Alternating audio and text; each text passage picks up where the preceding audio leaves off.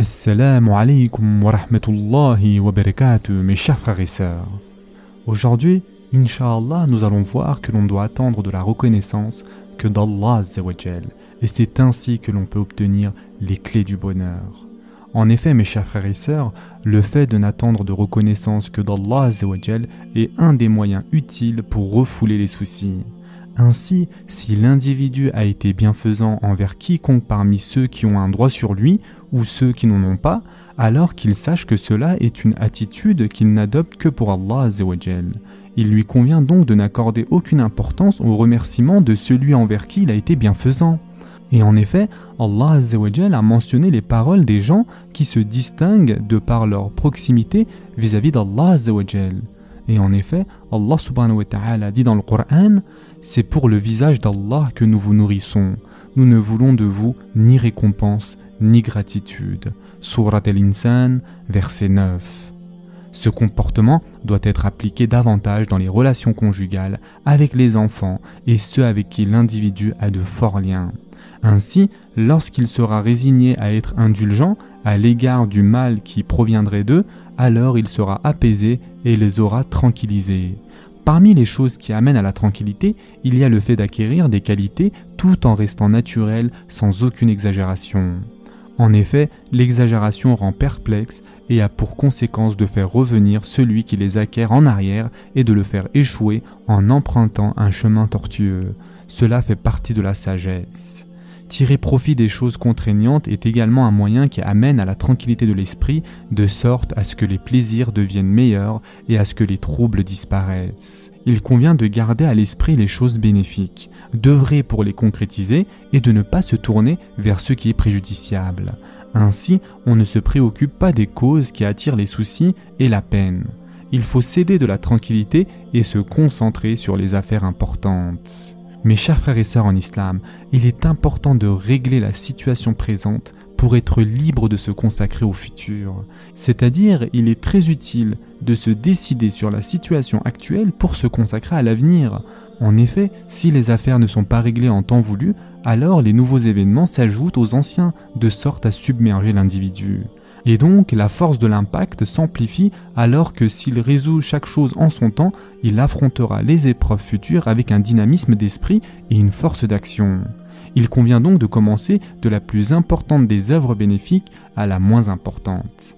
Il faut bien distinguer ce vers quoi l'âme penche et désire ardemment, car ne pas agir dans ce sens provoque de la lassitude, de l'ennui et des troubles. Pour cela, il est nécessaire de corriger sa pensée et de prendre de bons conseils, car celui qui agit ainsi ne regrette jamais d'avoir fait ce qui lui a été conseillé de faire. Il est primordial d'étudier de manière minutieuse les aspirations. Si l'intérêt d'une affaire se confirme et que la personne s'est fermement décidée, alors qu'elle s'en remette à Allah. Certes, Allah aime ceux qui s'en remettent à lui. Et enfin, pour terminer, mes chers frères et sœurs, Heureux sont ceux qui se sont écartés des voies de la perdition et qui se sont dirigés vers les demeures de la satisfaction. Il s'agit de ceux qui ont été sincères dans leur cheminement en prenant pour législation les préceptes de la foi. Ce sont également eux ceux qui ont fondé les demeures de leur achèvement entre l'espoir et la crainte d'Allah. Ce sont aussi eux ceux à qui la divinité a rempli le cœur de son affection et de l'amour du miséricordieux.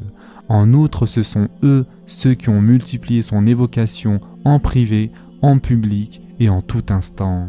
Il se rapproche du grand détenteur de la royauté par la réalisation de son obéissance et le délaissement de sa désobéissance.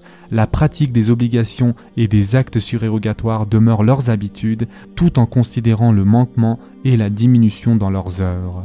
Ils ont fait endurer leur âme face à toutes les choses détestables par désir de ce qui s'y trouve comme bienfaisance. Ils se sont arrêtés en cours de chemin à la demeure de la satisfaction. Ainsi, ils se sont retrouvés au matin dans un paradis et une sécurité. Ils ont été reconnaissants par le cœur, les paroles et les membres du corps envers celui qui a accordé aux créatures de sa grâce.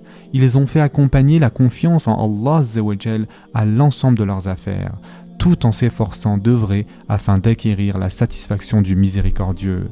Ils ont adoré la divinité en se l'imaginant proches d'eux. Ainsi, ils ont accédé à la demeure de l'excellence dans l'adoration du Créateur. Au moyen du savoir religieux, de l'orientation qu'ils donnent aux gens et de la bienfaisance envers eux, ils leur ont recommandé de rechercher l'agrément de celui qu'ils aiment. Ils ont accompagné les créatures par leur corps, cependant leur esprit se trouve dans une demeure supérieure. Par crainte que ne diminue la foi, ils ont porté attention à toutes ces réalités et aux visions de l'excellence dans l'adoration d'Allah ils ont empêché les cœurs de s'attarder à toutes les occupations et les ont donc vidés de tout autre que le miséricordieux. Leurs gestes, leurs soucis et leurs résolutions appartiennent à Allah et non pas aux créatures ni au diable. Quel bon compagnon pour celui qui recherche les voies qui conduisent aux nombreux biens et à l'excellence. Ce sera tout pour aujourd'hui. En attendant, prenez soin de vous mes chers frères et sœurs et à très prochainement, Inch'Allah.